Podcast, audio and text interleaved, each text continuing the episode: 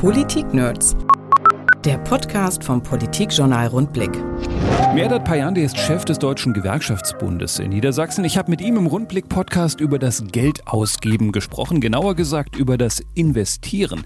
Payande spricht sich mit Werf für mehr staatliche Investitionen in die Zukunft aus. Wir verspielen die Zeit. Es ist mir wirklich so ein, so ein schleierhaft, wie wir so fahrlässig damit umgehen, weil wir irgendetwas in der Verfassung geschrieben haben, wie eine heilige Kuh, schwarze Null und so weiter. Aber ausgerechnet diejenigen, die am meisten investieren müssten, haben am wenigsten Geld. Steuerpolitisch gesehen, wir haben eine Schieflage. Diejenigen, die am Ende der Nahrungskette sind, das sind die Kommunen, obwohl die Kommunen über mehr als die Hälfte aller öffentlichen Investitionen tätigen. Das ist ein bisschen gaga. Und gaga ist für Payande teilweise auch, was beim Wohnungsbau passiert oder gerade eben nicht passiert. Ihn stört vor allem, dass gerade die vielen Menschen mit mittleren Einkommen vergessen werden. Die haben keinen Anspruch auf eine Sozialwohnung. Und die werden vernachlässigt. Das ist die Mitte der Gesellschaft. Wir sind dabei, wohnungspolitisch genau die zu verlieren. An die denkt kein Mensch. Klare Worte von DGB-Chef Merdat Payande. Der Rundblick-Podcast mit ihm jetzt.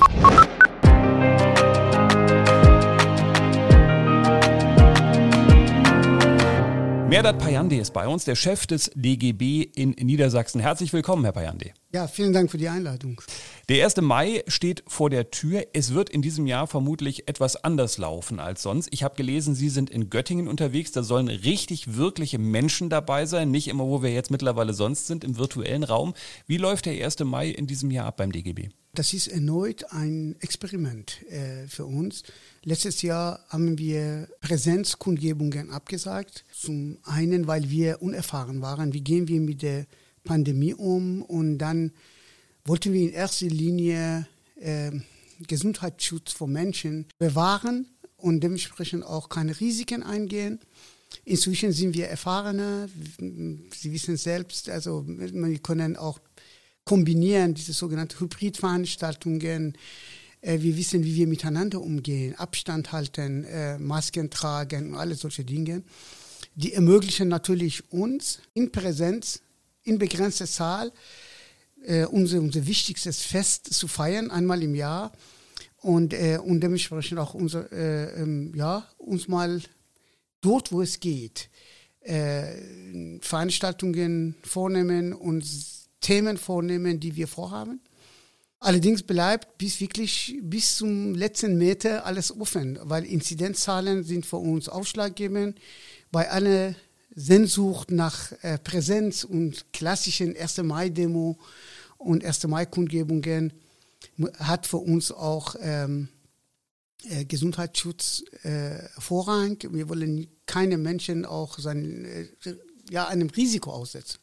Das ist, äh, und wir werden immer vor Ort entscheiden, wo wir können, wo wir nicht können. Ich bin selber in Göttingen und die Inzidenzwerte, soweit ich weiß, sind niedrig, dass, dass man auch äh, sowohl eine in überschaubare Größe eine ähm, Veranstaltung vornehmen kann. Ich bin ja gespannt. Das weiß ich auch nicht, ob es klappt. Sie müssen sich auf jeden Fall äh, darauf einstellen, dass der Applaus leiser wird, weil weniger Menschen auf jeden Fall da sind. Das macht natürlich auch was mit so einer Veranstaltung. Sie stehen da, es sind wieder Menschen in Präsenz da, aber am Ende sind es natürlich nicht so viele, wie man es wie man's früher mal gewohnt war. Wie ist das für Sie, wenn Sie vor einer viel kleineren Gruppe von Menschen diesmal stehen? Ach, ich habe dann eigentlich in meine Erwerbsbiografie, meine politischen Biografie alles durch. Äh, ich glaube, als ich dann auf dem, auf dem SPD-Parteitag so äh, Grußwort gehalten habe, war wirklich sehr, sehr, sehr komisch das Gefühl. Äh, mit wenigen Menschen ist auch so, aber wir sind auch alle, ehrlich gesagt, inzwischen erfahren. Es geht auch nicht um Applaus zu bekommen. Es geht darum, Botschaften zu senden, ein bestimmtes Anliegen äh, vorzutragen. Insofern ist es okay. Ähm, wenn man mal auf die Corona-Krise guckt, auf ihr Motto auch zum 1. Mai, Solidarität ist Zukunft, könnte man ja sagen, naja, Corona hat eigentlich bewiesen, dass Gesellschaft solidarisch sein kann. Junge bleiben zu Hause für ältere, Menschen bleiben zu Hause, um vulnerable Gruppen äh, zu schützen.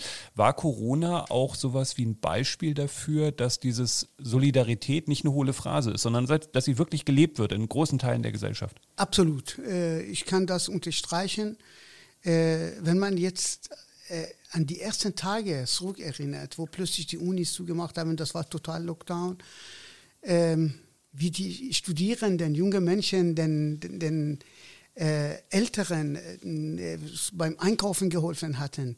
Das ist wirklich, das dürfen wir nicht vergessen, das überwiegt. Und diese Gesellschaft zeigt nach wie vor so viel Kraft, so viel Zusammenhalt, äh, so viel Miteinander äh, wert äh, schätzt und äh, auch bewahrt. und ich würde sagen, ähm, auch wenn wir an bestimmten Maßnahmen immer Kritikpunkte hören, wie wieder diese Tage, dürfen wir nicht vergessen, dass das, was unsere Gesellschaft zusammenhält, eine, eine wirklich eine Mehrheit, die sehr schweigend ist, äh, die ist da, die steht zu dem, was unsere Gesellschaft ausmacht. Und äh, das ist eine Stärke. Und ich glaube, das ist das, was wir bewahren sollten bei allen Auf und Ab. Solidarität ist äh, etwas, was wir erfahren und was wir auch in der Zukunft erfahren werden, dass Menschen das, das Gefühl bekommen, dass in diesem Land niemand alleine gelassen wird. Ich glaube, das ist eine gute, positive Botschaft und da wollten wir auch zum Motto unseres äh, diesjährigen Festes machen. Wenn Sie übrigens, liebe Hörerinnen und Hörer, ab und zu ein Geräusch im Hintergrund hören, dann liegt das daran, dass auch wir hier Infektionsschutz leben und die Fenster ein bisschen offen haben und die Türen ein bisschen offen haben. Man sagt ja jetzt, äh, drinnen ist das neue draußen oder draußen ist das neue drin. Wir holen jetzt draußen ein bisschen rein, indem wir die Fenster auch im Podcaststudio offen lassen. Herr Bayandi, jeder muss ja sein Schärflein beitragen in dieser Corona-Krise. Und Sie haben letztens den, den Blicken so ein bisschen auf die Arbeitgeber gerichtet und haben gesagt, da ist noch Luft nach oben, zum Beispiel, wenn es eben ums Thema Testen geht. Da müsste eigentlich noch mehr passieren. Sehen Sie das inzwischen geregelt oder glauben Sie immer noch, dass da viele zwar was machen, aber einige eben doch zu wenig? Das ist, äh, in unseren Äußerungen waren wir sehr differenziert. Wir sehen dort, wo ja, geordnete Verhältnisse noch existieren, nämlich wo es Betriebsräte geht, Personalräte geht, wo man miteinander redet. Und in diesen, allen diesen Unternehmen, wir verzeichnen keine Probleme. Äh, die sind überwiegende Mehrheit äh, der Unternehmen, die praktisch äh, Hand in Hand mit ihren Betriebsräten dafür sorgen, dass die ihre Beschäftigten praktisch getestet werden. Ich vermute, dass auch wenn es um Impfen geht, das Gleiche passieren wird. Also das sind nicht unsere Sorgenkinder. Sorgenkinder sind Unternehmen, in denen A, keine Betriebsräte vorkommen, sogar Gewerkschaften bekämpft werden und dementsprechend so eine Art wie Alleinherrscher. Und, und das Schlimmste ist, dass manche auch von denen selber auch nicht davon überzeugt sind, dass was bringt. Ich kenne ein kleines Unternehmen, das ist, das beinahe hätte er, der Eigentümer, das ist mein kleines Unternehmen, Handelsunternehmen, zwei äh, infiziert.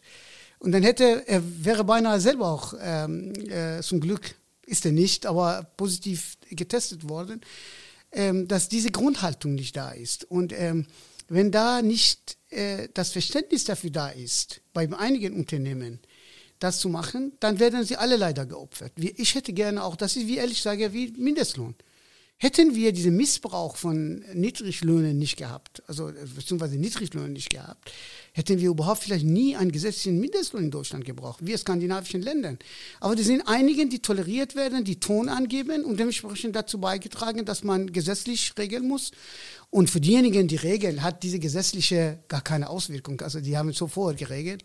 Und für diejenigen, die äh, eben dies nicht, nicht gemacht haben, ja, die müssen umerzogen werden. Das ist die Gesellschaft. Es geht um Gesundheit und Arbeitsschutz. Und äh, da muss man auch natürlich kontrollieren, aber darum geht es. Ich glaube, für mich ist auch nicht geregelt. Man muss auch gucken, dass es um, umgesetzt wird. Äh, aber langsam, langsam greift, greift um sich die, auch diejenigen, die wissen, es ist gesetzlich geregelt, dann verlangen sie von ihren Arbeitgebern, du musst mich testen oder testen lassen und so weiter. Ja. Das ist ja eigentlich das, der Kern des Problems, die Kontrollierbarkeit am Ende. Natürlich haben sie die Behörden nicht so ausgestattet, dass sie durch die Bank, durch die ganzen Unternehmen durchgehen können und es kontrollieren können, ob es auch gemacht wird. Natürlich, äh, wahrscheinlich ist es immer so in allen Bereichen. Sie brauchen eben auch einen bestimmten Bereich von Grundvertrauen, dass Dinge einfach am Ende auch passieren. Also wir haben sehr oft auf Grundvertrauen gesetzt äh, und auf Freiwilligkeit. Und das ist nicht geschehen. Dann kommt die gesetzliche Regelung. Das gibt es Arbeitnehmern auch, äh, das Argument zu, von Arbeitgebern abzuverlangen. Äh, ich möchte getestet werden. Ja, das ist, äh, das ist ich, ich habe Anspruch darauf. Bis dahin ist praktisch die Frage der, des Gutwills. Und ich bin, äh, es ist etwas, ist, was Grundvertrauen voraussetzt, dass wir einen Konsens haben in der Gesellschaft. Und wenn manche diese Konsens aufkündigen oder es ihnen nicht interessiert, dann sind wir alle aufgefordert, sie daran zu erinnern oder Rahmen zu setzen, damit sie, sie sich an diese Regeln halten. Äh, wenn Grundvertrauen habe ich immer wirklich, und wenn ich mich darauf verlasse, dass, dass wir auch das Problem teilen. Das ist das Gleiche mit Impfen. Wenn Sie, wenn Sie Grundvertrauen äh, äh, äh haben möchten, dann muss die andere Seite sagen, ich, ich gehe auch äh, den Weg des Impfens mit und helfe mit, dass es klappt. Aber wenn jemand sagt, ich bin dagegen grundsätzlich, da ist naiv zu, ein Grundvertrauen jemandem zu schenken, der davon nichts hält. Ich habe äh, auf dem Zettel jetzt stehen mal für uns beide das Thema Geld. Eigentlich ein schönes Thema, wenn man es hat. ähm, wir haben äh, mal die Papiere der vergangenen Wochen so durchgesehen äh, beim DGB. Da geht es immer wieder natürlich im Kern ums Geld, weil das muss schlicht und einfach da sein für bestimmte Dinge. Wenn man sich zum Beispiel das Kommunalwahlpapier ansieht, Stichwort kommunale Investitionsoffensive, hört sich erstmal gut an. Jetzt muss man natürlich nach Corona damit rechnen, dass genau für solche Investitionen das Geld auch mal knapp wird. Wo kommt es her? Das ist ja immer die Frage. Kann ich jetzt sozusagen gegen die Krise, in der Krise investieren? Ausgerechnet zu einem Zeitpunkt, in dem meine Stadtkasse äh, natürlich darbt. Wir dürfen den, den Fehler nicht machen für Corona und für Corona-Folgen. Alles andere, was wir jahrzehntelang vernachlässigt hatten und längst Einsicht haben wir alle, es gibt, es gibt niemanden, der da bestreitet, dass wir diese nachholen müssen, dass wir zukunftsfest sein müssen für die Zukunft. Das ist die gesamte Frage der Transformation unseres Industriestandortes. Das ist die, die, die Corona hat das gerade äh, alles offenbart. Ich, ich brauche keine zu überzeugen, wo, ähm, wo wir an jeder Milchkanne eigene äh, Netze brauchen, damit wir auch digitale Kommunikation ermöglichen können. Das ist, betrifft nicht nur Unternehmen, betrifft auch private Haushalte. Ja? Und da fehlt alles. Gesundheitssektor ist auch klar, ich glaube, es ist Einsicht da ich will nicht auflisten. Unsere Industrie wird von, von einer CO2-intensive Industrie wegkommen und das, das, das ist nicht eine Debatte äh, äh, des Weges, des Zieles, sondern die Frage der Geschwindigkeit, des Zeitpunktes und so weiter. Das betrifft in erster Linie auch natürlich Kommunen. Also was öffentliche Investitionen angeht, über 50 Prozent, nahezu 60 Prozent aller öffentlichen Investitionen findet in den Kommunen statt. Das heißt, dort, wo der Staat sichtbar wird, und zwar nicht als Staat, so, sondern in, in, in Form von intakter Infrastruktur, in Form von einem intakten Gesundheitswesen, von, von grüne Städte und Gemeinden, Kita-Einrichtungen, Schulen und so weiter. Wenn man alles zusammen, das macht unseren Staat aus. Ähm, und dort haben wir Nachholbedarf. Und da machen die Kommunen. Und wenn die auf der Strecke bleiben, dann sieht man sichtbar doppelte praktisch Strafe. Einmal Corona und danach als, als Begründung Corona dafür, dass man weniger macht. Und dementsprechend wir in dem Tempo auf der Strecke bleiben und Anschluss verlieren. Äh, dann zu einem Zeitpunkt, der, Sie haben die Frage nach dem Geld bestellt. Wissen Sie, zur Corona-Bekämpfung hat der Bund viel Geld aufgenommen. Man kann sagen, das ist, oh, wann wollen wir die mal zurückzahlen? Aber ich möchte einmal auf eine Info hinweisen. Olaf Scholz hat sieben Milliarden Euro durch Negativzinsen praktisch dadurch, dass sich verschuldet hat oder Kredit aufgenommen hat, Geld verdient.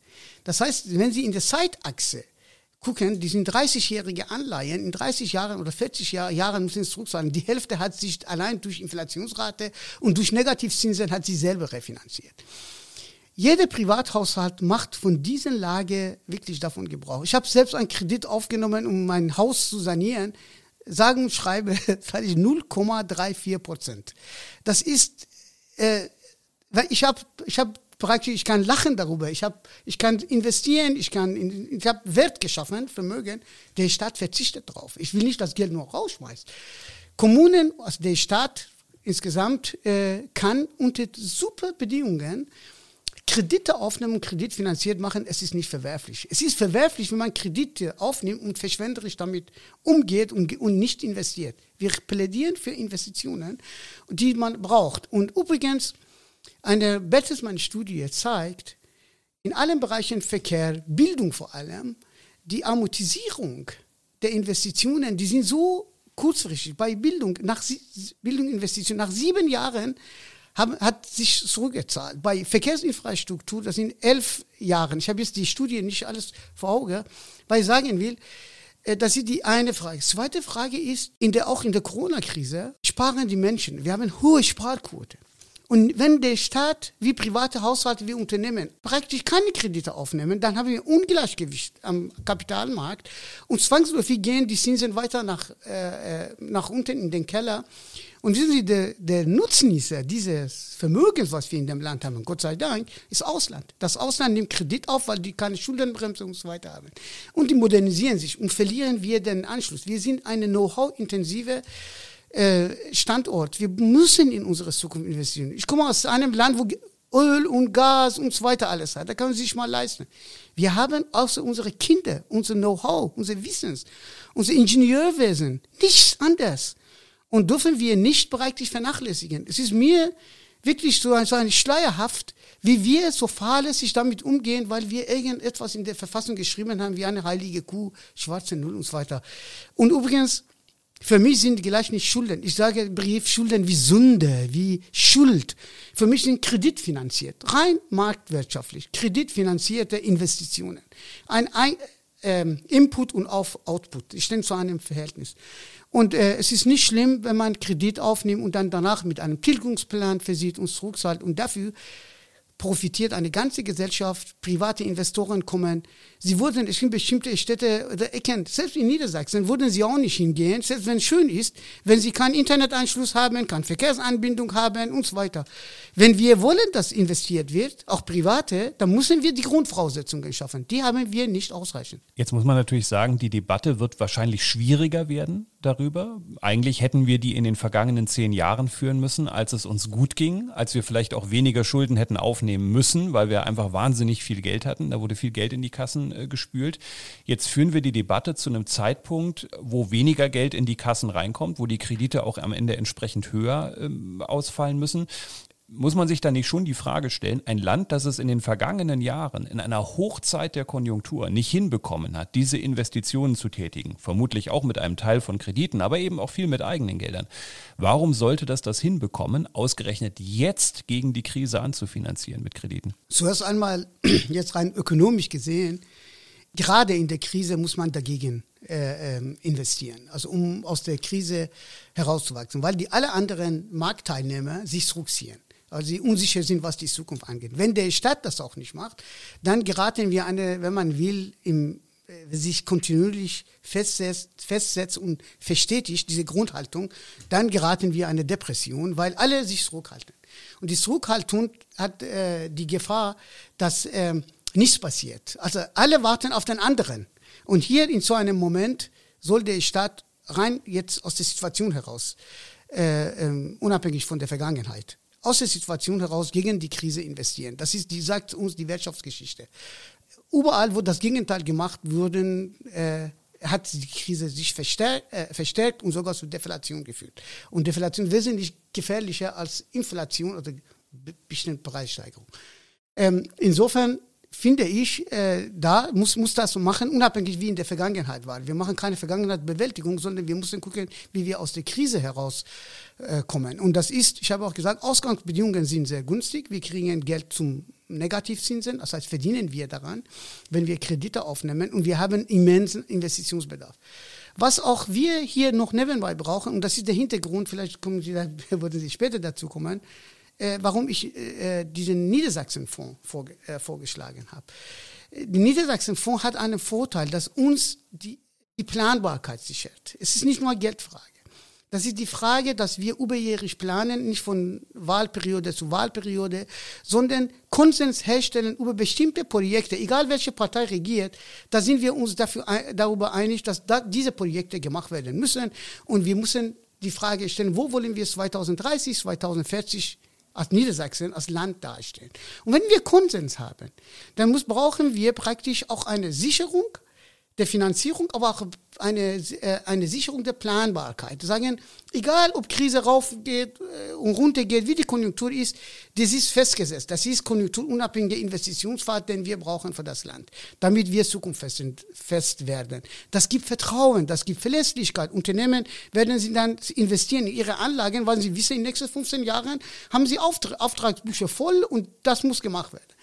Übrigens, öffentliche Investitionen, in der Regel haben sie eine, einen, einen Investitionsbedarf, eine, einen Lebenszyklus nennt man das, äh, mehr als vier oder fünf Jahre eine Wahlperiode. Insofern, das sollte, sollten wir das machen. Insofern, ich mache mir nicht gegen äh, ähm, ähm, äh, in, der, in der Diskussion zwischen den Parteien oder Haushaltslage das äh, mir Sorgen macht. Mir Sorgen macht das, dass wir mit jedem Tag die Chance verpassen, eine sachliche, eine versachlichte Debatte zu führen. Und äh, das wünsche ich mir wirklich, weil wir tatsächlich Anschluss verpassen. Kein Land praktisch äh, verspielt diese Situation. Die einmalige äh, Chance, die wir haben, in unsere Zukunft zu investieren und vor allem äh, für die unsere Nachkommen. Es bringt doch nichts, dass sie sagen, ich habe gar keine Schulden, aber dafür sonst gar nichts. Und äh, ich habe ein kleines Kind und ich möchte nicht, dass mein vierjähriges Kind irgendwann mal in eine marode Schule reingeht und sich nicht leisten kann und keine Infrastruktur hat und so weiter. Und so, ich appelliere an, an äh, versöhnende Töne miteinander an einem Tisch Opposition oder Landesregierung. Ich nehme Ihr Stichwort Niedersachsenfonds einmal ganz kurz auf, weil es stellt sich vielleicht ja auch ein bisschen die Frage, welche Ebene hat eigentlich wie viel Geld? Also wenn man mal schaut, die Kommunen müssen ganz viel leisten, sind aber sehr abhängig von bestimmten Zahlungen, die sie von anderen Ebenen bekommen. Und wenn man im Land mal genauer hinschaut, was muss da eigentlich finanziert werden, haben wir in den vergangenen Jahren ganz häufig die Debatte gehabt, eigentlich sind wir dafür zuständig, aber da brauchen wir vom Bund erstmal Geld. Das heißt, wenn ich jetzt so einen Niedersachsenfonds auflege, knüpft sich das ja unmittelbar an die Lage des Landeshaushalts. Der Landeshaushalt hat gar nicht so viele Möglichkeiten, weil die Musik spielt dann doch nochmal an anderen Stellen. Glauben Sie, dass was auch zum Beispiel Steuereinnahmen angeht, wir noch richtig klug austariert sind. Also liegt da möglicherweise zu viel beim Bund, am Ende zu wenig in den Ländern und in den Kommunen und am Ende muss man immer erst in Berlin nachfragen, ob man überhaupt irgendwas machen kann? Das ist erstmal steuerpolitisch gesehen, das ist, wir haben eine Schieflage, weil ähm, diejenigen, die am Ende der Nahrungskette sind, das sind die Kommunen, obwohl die Kommunen über mehr als die Hälfte aller öffentlichen Investitionen tätigen. Das ist ein bisschen gaga. Was wir brauchen, einfach eine Neustrukturierung der öffentlichen Finanzen, was das unser Steuersystem angeht. Wir haben, da hören viele ungern, meine Freunde von mir, die sind Ärzte oder äh, Rechtsanwälte von Kanzleien, aber sie sind die Einrichtungen, die am meisten kommunale Infrastruktur nutzen, aber keine Gewerbesteuer zahlen. Die Handwerker, die wirklich, die dazu beitragen, dass Infrastruktur funktioniert. Die zahlen mit, ihrem, mit ihrer Arbeit zahlen sie. Also eigentlich Ärzte, Apotheker, Steuerberater, Anwälte, alle zahlen nichts. Und ich wäre angemessen, dass sie zumindest ähnlich wie Handwerker bei großzügigen Freibetrag zum Beispiel äh, an der Finanzierung der kommunalen Infrastruktur sich beteiligen. Im Übrigen ist es äh, konjunkturunabhängiger. Krank wird man, ob Konjunktur auf oder ab ist. Also man oder ob Medikamente braucht man oder man lässt sich scheiden oder heiratet man, wie auch immer, man braucht auch äh, Rechtsberatung. Was ich sagen will, wir können einerseits die Komponente der konjunkturunabhängigen Steuerelemente erhöhen und damit stabiler machen und auf der anderen Seite ein bisschen Gerechtigkeit herstellen. Das ist was kommunal, was zu machen ist. Auf der äh, Landes- und Bundesebene, da muss ehrlich gesagt politisch muss man, egal welches Partei wo man hat, muss man auch alle, alle dafür Sorge tragen, dass äh, ein bisschen zulasten des Bundes, aber zugunsten de, der Länder und der Kommunen unser System ein bisschen äh, ähm, umgebaut wird, modernisiert wird. Also das glaube ich, da ist, ist noch Handlungsspielraum äh, da, aber ähm, ich sage noch einmal, das ist die Frage der Einnahmeseite. Ich bin wirklich, ich möchte mal was sagen, äh, dazu sagen, dass unabhängig von der Steuereinnahmeseite, das ist die eine Seite, wir haben die günstigste Bedingungen, um kreditfinanziert das zu machen. Das ist wesentlich günstiger, wenn sie Geld ansparen würden. Oder egal, wie gerecht unser Steuersystem ist, dass sie warten, bis sie Geld annehmen und dann investieren. Wir verspielen die Zeit. Wir verspielen die Gelegenheit, die wir haben, günstig bei Negativzinsen, Zinsen, Kredit finanziert, praktisch die, die alle Investitionen vornehmen, planen und das zu machen es, das, ich verstehe nicht, warum es nicht nachvollziehbar ist. Ich würde trotzdem, auch wenn Sie nicht verstehen, dass es nicht nachvollziehbar ist, mal ganz kurz zum Thema nochmal Wohnungsbau gerne kommen, mhm. weil das ja auch bei Ihnen eine wichtige Rolle gespielt hat in den vergangenen Wochen und Monaten. Da fokussiert sich ganz viel in der Diskussion auf diese Landeswohnungsbaugesellschaft. Und das ist so ein Punkt, den ich immer nicht so ganz verstehe, weil ich glaube, wir haben ganz viele Schwierigkeiten, warum das mit dem Wohnungsbau nicht geklappt hat. Politik hat ein bisschen geschlafen, hat sich angeguckt, wie das mit den Sozialwohnungsbauquoten immer weiter runterging, wie viele Wohnungen aus, den, aus der, in die Entfristung kamen. Äh, wir haben ein unheimlich kompliziertes Wohnungsbaurecht, das auch teuer ist. Und am Ende kommt mir das manchmal vor wie so eine Ausweichdebatte. Äh, solange ich über eine Landeswohnungsbaugesellschaft spreche, muss ich mich ja um den Wohnungsbau selbst erstmal gar nicht kümmern, sondern ich schaffe erstmal eine Institution. Sind Sie der Meinung, dass uns so eine Gesellschaft dennoch weiterhelfen könnte, um da schneller in die Füße zu kommen? Ja, sonst hätten wir den Vorschlag nicht gemacht.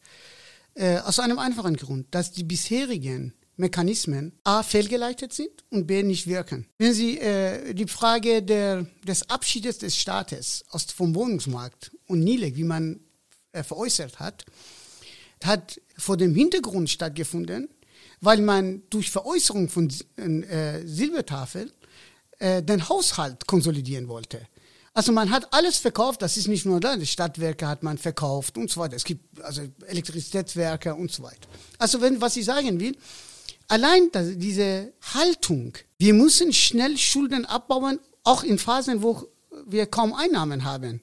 Also praktisch Haushaltskonsolidierung, nicht über höhere Einnahmen, sondern über Kürzung von Ausgaben und, und dann über Veräußerungen stattfinden soll, hat dazu beigetragen, dass wir alles, was wir als Staat aktiv machen sollten, war verpönt. Bis heute. Wir tun uns schwer, als ob der Staat ja ein Kombinat wäre ähm, und dann Wohnungen bauen würde. Der Staat würde praktisch, ehrlich gesagt, auch eine Wohnungsbaugesellschaft würde wahrscheinlich selber nicht bauen. Ich habe auch den Vorschlag gemacht, so ein Joint Venture machen mit einem Bauunternehmen und dann einfach bauen und dann die, oder öffentliche äh, Grundstücke, anstatt teuer zu, zu veräußern, um dann wiederum die Stadtkamera sich freut, sondern einfach sagen, ich habe in den Städten die Grundstücke, die ich habe, verpflichte ich mich, die mal zu bauen und aktiv steuern.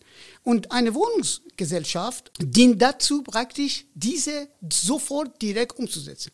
Bisherige Maßnahmen, deshalb haben sie nicht gegriffen, weil sie auf Anreize setzen. Also was äh, Umwelt- und Bauministerium gemacht hat, war nichts anderes, als das wirklich sehr attraktiv zu machen. Aber offensichtlich bei so knappen Wohnungsmarkt Bauen von Luxuswohnungen immer noch attraktiver ist. Ich mache keinem Bauunternehmen äh, einen Vorwurf. Wahrscheinlich, wenn ich selber ein Bauunternehmer wäre, hätte ich auch so gemacht. Da greift marktwirtschaftliches Instrument nicht zwischen Angebot und Nachfrage, um bezahlbaren Wohnraum zu schaffen. Um Wohnraum im teuren, im höheren Preissegment zu schaffen, funktioniert unten funktioniert ist. Und da haben wir den Vorschlag gemacht, dass man, dass der Staat auch günstiger baut. A, kann ähm, selber günstige Kredit Bedingungen hat, B, Grundstücke hat, allein macht 30 bis 35 der Baukosten. Und dadurch bedingt kann der Stadt per se günstige bauen, allein weil Grundstücke selber darüber verfügt. Und dementsprechend ein bisschen eindämmen. Ich glaube, der Anteil der bezahlbaren Wohnräume, wenn die der Staat schafft, würde auch allgemeine Preisentwicklung im positiven Sinne beeinflussen, dass bis nicht so permanent steigt. Irgendwann mal arbeitet man nur noch für die Wohnung oder ja, das ist wirklich eine, eine äh, Entwicklung, die sollten wir mit Sorge treiben, weil unsere Stadtteile verschieben sich. Also die, wir haben praktisch nur diejenigen, die sich leisten können und die anderen, die verdrängt werden. Und äh, man muss andere Städte wie Berlin gucken, Berlin Mitte, das ist gar keine, keine Mietwohnung mehr. Das ist so in Be und äh, diese Entwicklung ist nicht positiv. Wir sollten auch aus dem Grund auch so gucken, wie wir hinbekommen. Pragmatische Lösungen. Übrigens, verstoßt nicht gegen Schulen, sie haben Miteinnahmen.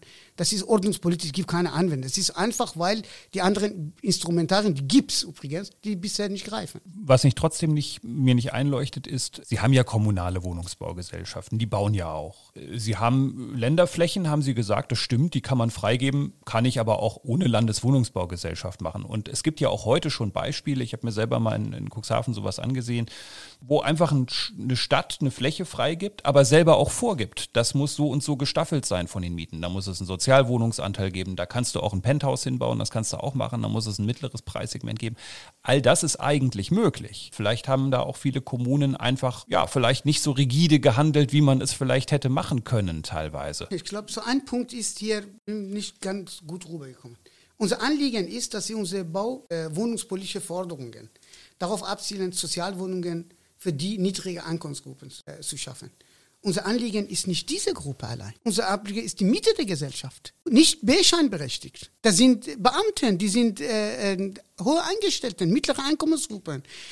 Diese können sich, müssen sie immer höheren Anteil ihres Einkommens für, also Nettoeinkommen, für Kaltmiete zahlen. Also die, das, da, da ist was, da läuft was schief. Die haben keinen Anspruch auf eine Sozialwohnung und die werden vernachlässigt. Das ist die Mitte der Gesellschaft.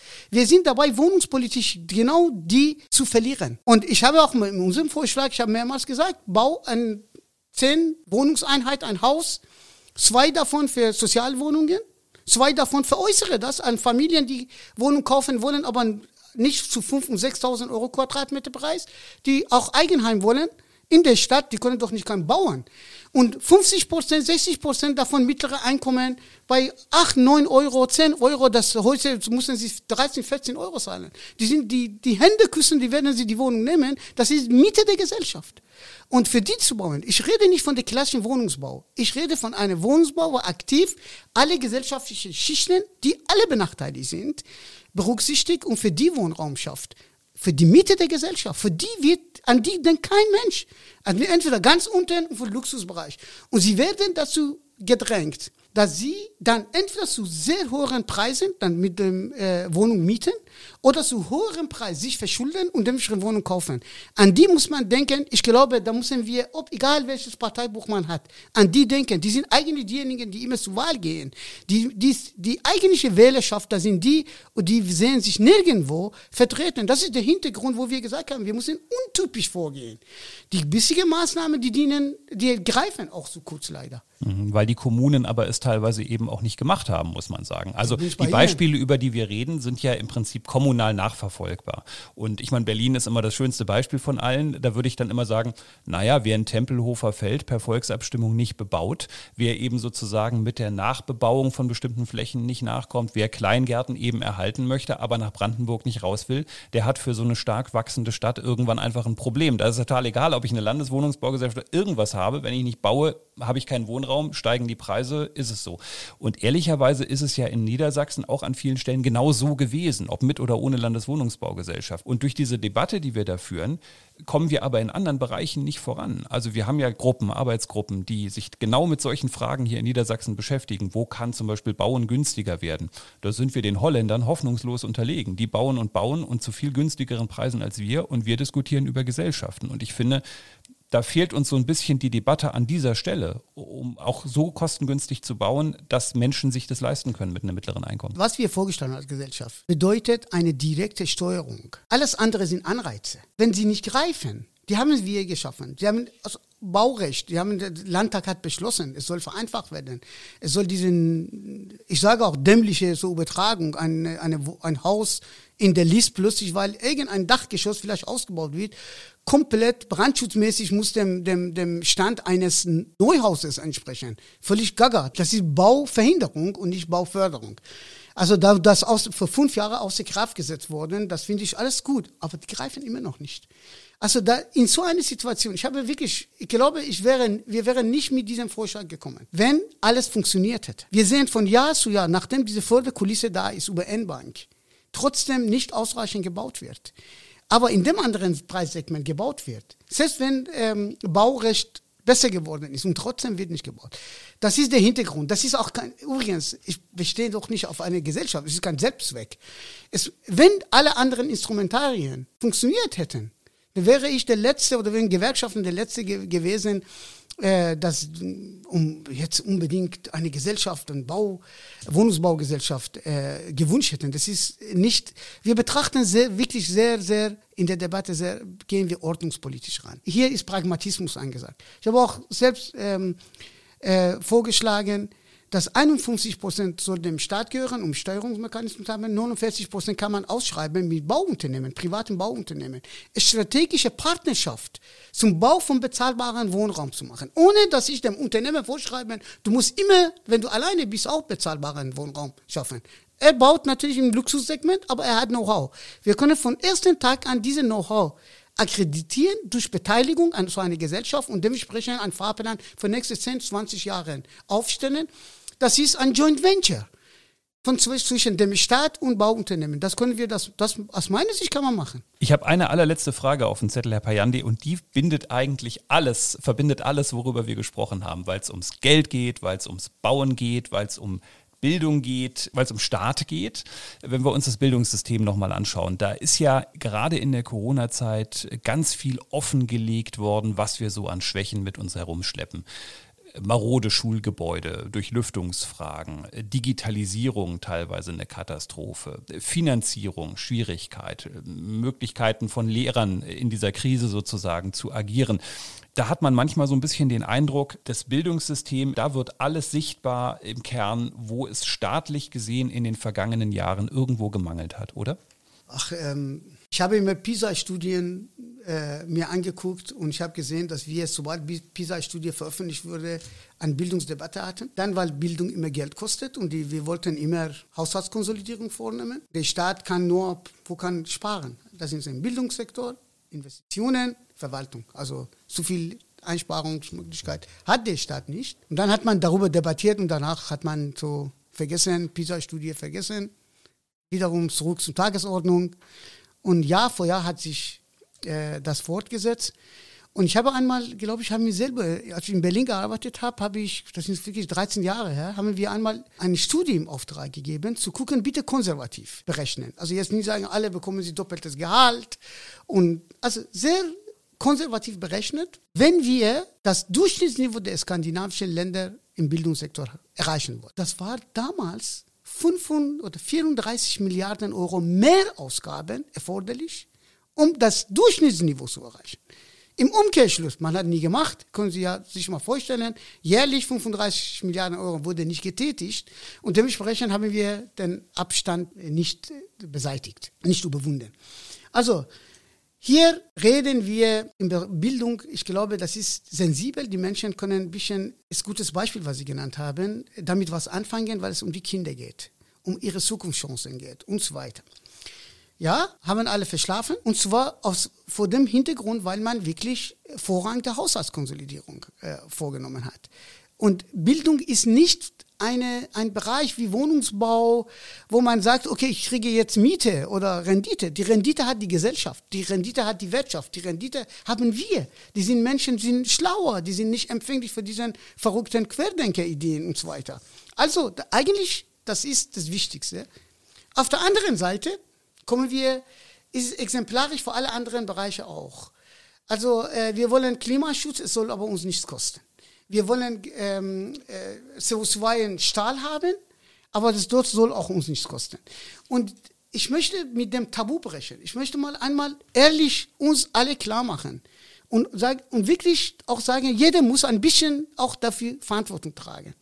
Wenn wir diese Ziele alle gemeinsam erreichen wollen, dann müssen wir jenseits von Dogmen und ordnungspolitischen Orientierung uns zusammensetzen und sagen wir, wir brauchen erstklassige Bildung für unsere Zukunft, unsere Kinder, auch aus Zukunft unserer Wirtschaft. Wir müssen wir so schnell wie möglich unsere, nicht weil es vorgeschrieben ist, es ist im eigenen Interesse, Klimaschutzziele erreichen als Industriestandort mit, gemeinsam mit Industrie, dann müssen wir wirklich helfen, dass viele Unternehmen, die das Geld nicht haben und so sowieso jetzt auch darunter leiden, weil Verbrennertechnik produziert und so weiter, unter die Arme greifen, die damit Know-how und alles hier bleibt. Wenn eine der reichsten Länder die einzige Bo Botschaft hat, wir können uns nicht leisten, den Wohlstand von heute, dann haben, verlieren wir, die Demokratie verliert ihre Legitimation in breite Mitte, zweifelt dann daran. Und da ist ein Demokratieaspekt damit verbunden. Ein Versprechen, dass es jedem, der sich, der fleißig ist, sich bemüht, es besser geht. Und wir müssen dieses Versprechen einlösen. Und ich glaube, wir haben die Kraft. Wir haben beste Know-hows. Ich bin immer, ich bin gekommen hier nach, in, in dieses Land. Ich bewundere wirklich, wie viel an Vielfalt wir gewonnen haben. Wir haben eine Million Geflüchtete aufgenommen. Schleichend, ruhig haben wir es geschafft zu integrieren. Diese Kraft, die schafft das auch aufzubauen, Schulden zurück, Kredite zurückzuzahlen, nicht Schulden, Kredite zurückzuzahlen. Wir können dieses Land wieder aufbauen nach, und moderner machen, und nicht nur unser Land. Es fehlt in diesem Land die Zuversicht, Aufbruchstimmung und die vielen politischen Parteien, die sind ehrlich gesagt so äh, geblieben, dass sie sie nicht wagen. Sie haben Angst, das zu machen. Es lähmt uns. Ich glaube, wir können das. Das Kapital ist in diesem Land da, zu Negativzinsen.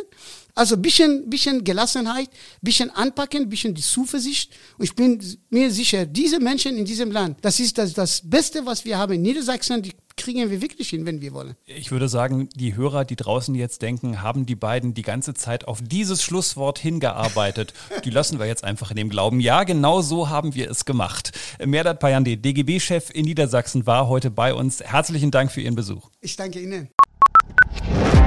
Politik-Nerds. Mehr Infos unter rundblick-niedersachsen.de.